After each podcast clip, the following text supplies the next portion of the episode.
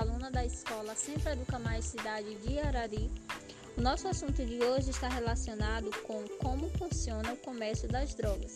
E para falarmos um pouquinho mais sobre esse assunto, teremos a participação especiais das minhas colegas de turma, Esté, Alana, Sabrina Vitória, Sabrina Sofia, Fabrícia, Vanilha, Iane e Alana Lopes.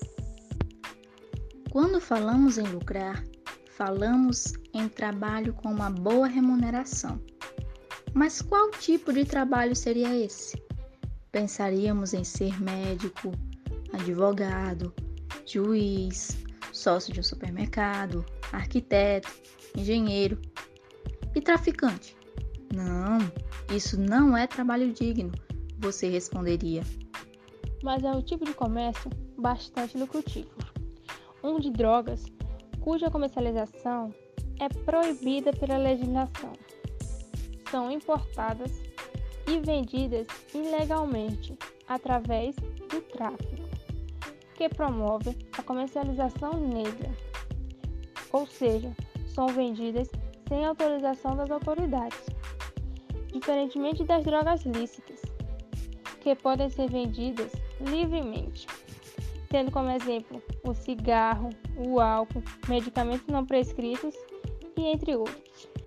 De acordo com o Extra Globo, uma investigação da Polícia Civil do Rio de Janeiro, há cinco anos atrás, revelou que uma organização criminosa ganhava cerca de 7 milhões de reais por mês com a venda de drogas somente em três municípios da Baixada Fluminense.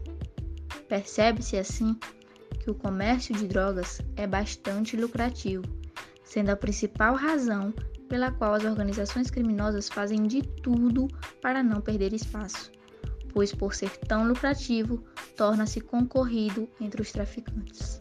A ONU aponta que o Brasil, como a principal rota de cocaína oriunda da Bolívia, Colômbia e Peru, com destino à Europa, sendo este o último principal mercado produtor da substância.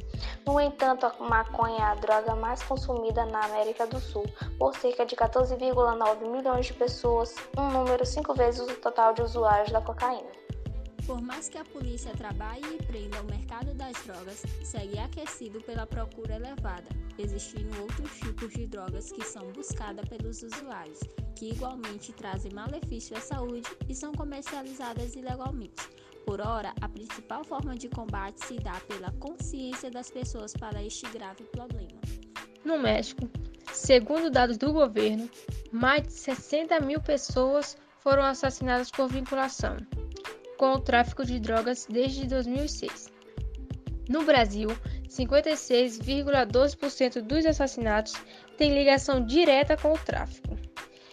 Dados da última edição do Anuário da Segurança Pública revela que 5.646 pessoas sofrem mortes violentadas no país.